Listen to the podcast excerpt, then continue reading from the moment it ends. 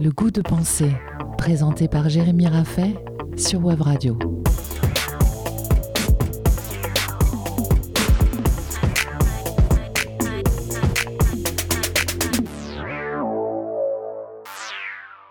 Et si la vérité ne venait pas de ce monde?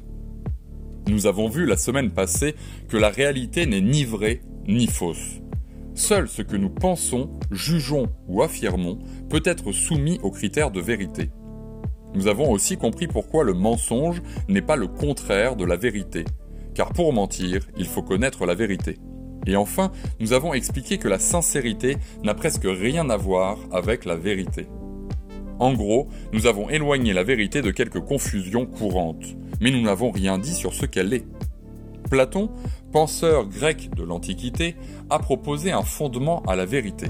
Son but était essentiellement de distinguer les philosophes des sophistes et de rendre compte des illusions créatrices d'erreurs de jugement.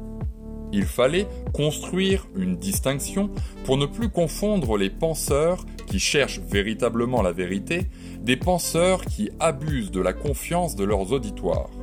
Nous comprenons alors, avant même d'entrer dans la pensée platonicienne, que la métaphysique de Platon est partisane. Car bien sûr, Platon n'a jamais douté que lui et son maître, Socrate, étaient du bon côté de l'histoire.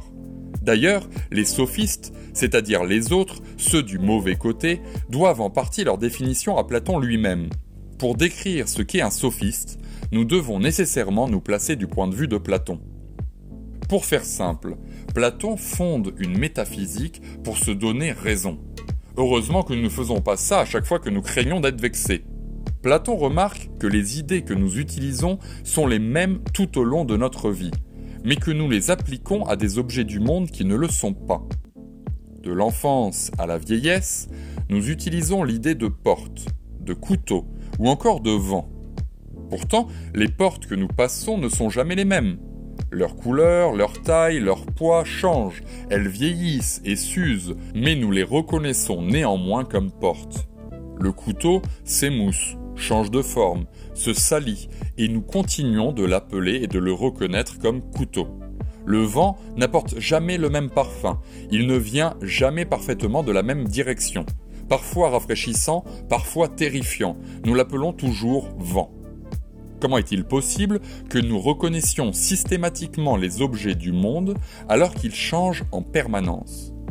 Si Ferrari sort un nouveau modèle demain, il est sûr qu'il sera inconnu de tous. Et il est tout aussi certain qu'aucun d'entre nous ne le prendra pour une nouvelle machine à laver. Pour Platon, l'idée que nous avons des objets est immuable, parfaite, éternelle, universelle. Elle est l'essence de la chose qu'elle nomme. Elle est même son modèle. Cela signifie que chaque porte imparfaite que nous voyons est une copie de l'idée parfaite de la porte. Mais d'où viennent ces idées parfaites? Certainement pas du monde que nous voyons, touchons et expérimentons tous les jours, car tout ce que nous éprouvons par les sens, sans exception, est soumis au mouvement, au changement, au temps qui passe. Non, l'idée ne peut venir du monde sensible, elle doit nécessairement venir d'un autre monde selon Platon. L'idée nous vient du monde des idées, tout simplement. Seule notre âme, la partie immatérielle de nous-mêmes, a séjourné dans le monde des idées, voici pourquoi elle est capable de les reconnaître et de les convoquer. Celles et ceux qui ont bien suivi la pensée de Platon jusqu'à présent auront compris que la vérité existe déjà dans le monde éternel et parfait des idées. L'apparence du monde sensible est trompeuse et nous empêche d'accéder immédiatement à la vérité mais il reste quelque chose à élucider. Si notre âme a séjourné dans le monde des idées, pourquoi ne connaissons-nous pas tous la vérité depuis notre naissance? Platon répond à cette question par la théorie de la réminiscence. Lorsque l'âme tombe du monde des idées dans le corps, son arrivée dans le monde sensible provoque son amnésie. Elle oublie d'où elle vient et ce qui la constitue. Mais petit à petit, par l'exercice de son logos, de sa raison, l'âme reconnaît derrière l'apparence mouvante et imparfaite du monde certains de ses modèles. Elle se ressouvient des idées. Apprendre, c'est pour Platon se ressouvenir. D'ailleurs, lorsque nous comprenons finalement un raisonnement, après avoir mis du temps à se l'approprier, ne nous exclamons-nous pas comme si nous avions retrouvé nos clés de voiture entre les coussins du canapé Ah oui Platon a donc besoin d'un arrière-monde, d'un monde surnaturel pour garantir l'existence et la consistance de la vérité. Cet arrière-monde se trouvera derrière toutes les métaphysiques idéalistes ou dogmatiques.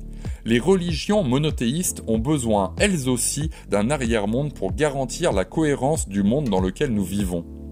La théorie platonicienne servira de modèle de référence à tous les courants idéalistes occidentaux, soit pour le critiquer, soit pour s'en inspirer.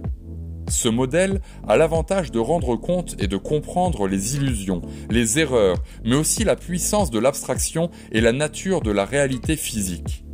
Par contre, sa faiblesse est de tout faire reposer sur un monde accessible seulement par l'imagination dont nous ne pourrons jamais faire l'expérience. Mais la vérité a-t-elle vraiment besoin du surnaturel pour exister et se défendre?